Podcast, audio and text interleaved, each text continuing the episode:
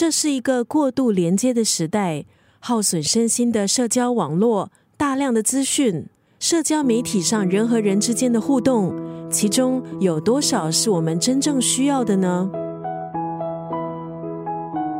今天在九六三作家语录分享的这段文字，出自这本书《离线练习》。网络成瘾让我们身心耗损，庞大的资讯量也让我们疲乏，却还是不由自主的盯着荧幕、划着手机。现代人使用电脑还有手机上网的时间，每天平均达五六个小时。即使不上网，还是心系大家对自己贴文的反应还有留言。网络手机成瘾、连接疲乏症，让我们自由的时间变少，因为网络已经全面侵占我们的生活。离线练习的作者安藤美东，他的工作曾经是经营社交媒体账号，是一个网络手机的重度成瘾者。可是近几年，作者的心情还有想法起了很大的变化。在二零一七年，他开始尝试和网络保持适度的距离。限制自己上网的时间，他将自己的心得结集成书，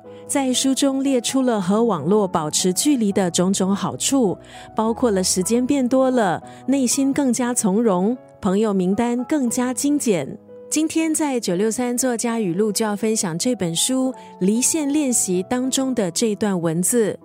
做出离线的选择，花更多时间倾听自己内心的声音。不要被社交媒体牵着鼻子走，更珍惜自己，接受自己的不完美。